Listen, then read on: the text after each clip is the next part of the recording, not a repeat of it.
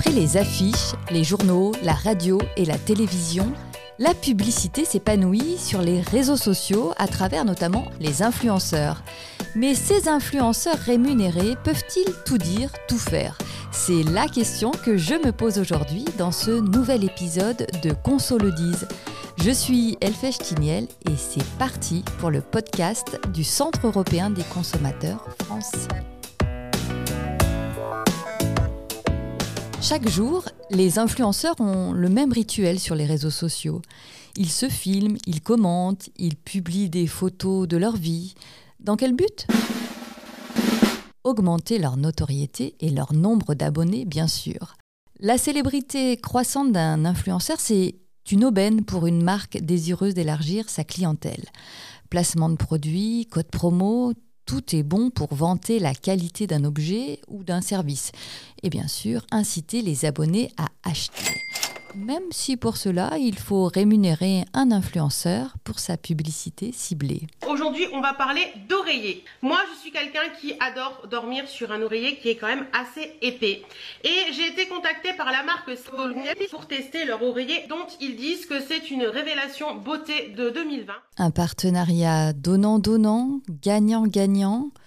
Oui, mais pas toujours pour les followers devenus alors consommateurs faux produits miracles, objets défectueux, voire commandes non livrées, ils sont nombreux ces consommateurs à nous avoir fait part de leur mécontentement après avoir été séduits par des publications d'influenceurs. Beaucoup de personnes ne savent pas comment se passent les partenariats et les petits vices, etc. qu'il y a derrière, les concours qui sont soi-disant pour les abonnés alors que c'est des postes qui sont évidemment rémunérés pour les youtubeurs. Je vous aime trop, je vous fais un concours. J'ai réussi à vous avoir un code promo. Non, non, non, non, dans le contrat que t'as signé, il y avait bien marqué que tu devais partager le code promo. C'est pas toi qui t'es battu avec la marque pour avoir un code promo. Arrête de nous mentir s'il te plaît. Si tous les contenus sponsorisés diffusés par des influenceurs ne sont bien sûr pas des arnaques, il faut quand même être vigilant. Mais comment faire pour ne pas tomber dans le piège et l'influenceur peut-il être responsable après une commande passée? Je suis allée voir Colline Port pour répondre à ces questions. Colline, elle est juriste au CEC e France et elle est spécialiste du commerce en ligne. Bonjour Colline. Bonjour Alfège. Colline, lorsqu'on regarde une vidéo d'un influenceur qui fait la promotion d'un produit, à quoi devons-nous faire attention avant de nous laisser tenter? Il faut bien vérifier que l'influenceur précise qu'il s'agit d'un partenariat commercial. Donc il va le préciser par exemple à l'oral dans une story sur Instagram ou alors euh, dans le texte de, son post au moyen de hashtags. Donc par exemple on va avoir hashtag partenariat, hashtag sponsorisé. Donc ça, c'est une obligation de la part de l'influenceur.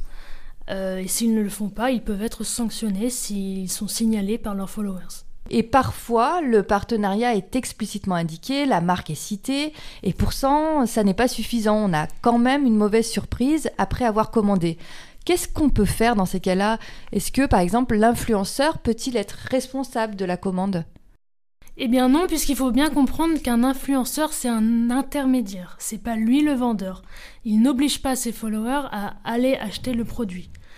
Il informe seulement que le produit existe, il en fait la publicité, mais pour le compte du vendeur. Donc s'il y a un problème, si par exemple le produit n'est pas livré, c'est le vendeur qui va être responsable et c'est lui qu'il faut contacter.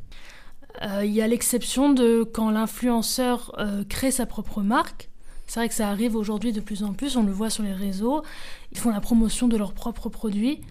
Dans ce cas-là, c'est effectivement lui qui va être responsable, euh, mais ce que je conseille, c'est ne pas contacter l'influenceur directement sur ses réseaux sociaux, mais bien sur le site internet, le service client.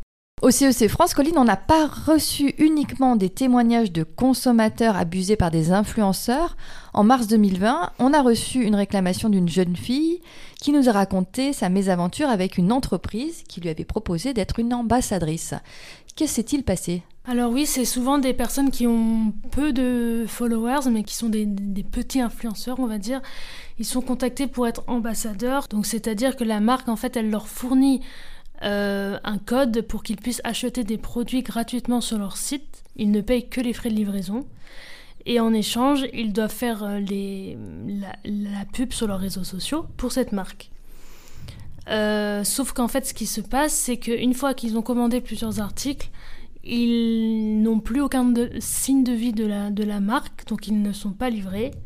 Et au final, ils ont payé les, frais de livraison pour rien. Ce qu'il faut bien noter, c'est que quand on devient ambassadeur, on n'est plus un consommateur. Donc on perd le bénéfice des garanties du droit de rétractation. Donc il faut bien faire attention et vérifier le sérieux de ce site quand on est contacté pour une telle demande. Merci Colline. Et l'Europe, qu'est-ce qu'elle fait dans tout ça? Face à la croissance continue du rôle joué par les influenceurs, l'Europe ne reste pas inactive. Deux textes sont en ce moment à l'étude au Parlement européen.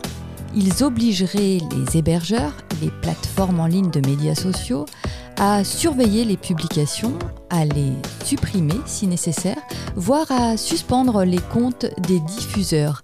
Alors sans citer les influenceurs, la Commission européenne entend quand même les responsabiliser un peu plus afin de protéger les consommateurs.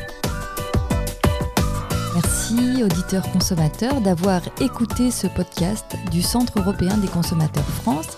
Si vous voulez en savoir plus, rendez-vous sur le site europe-consommateur.eu et nous, on se retrouve très vite dans un prochain épisode pour parler de vos droits en Europe. Et qu'on se le dise, avoir des droits, c'est bien, les connaître, c'est mieux.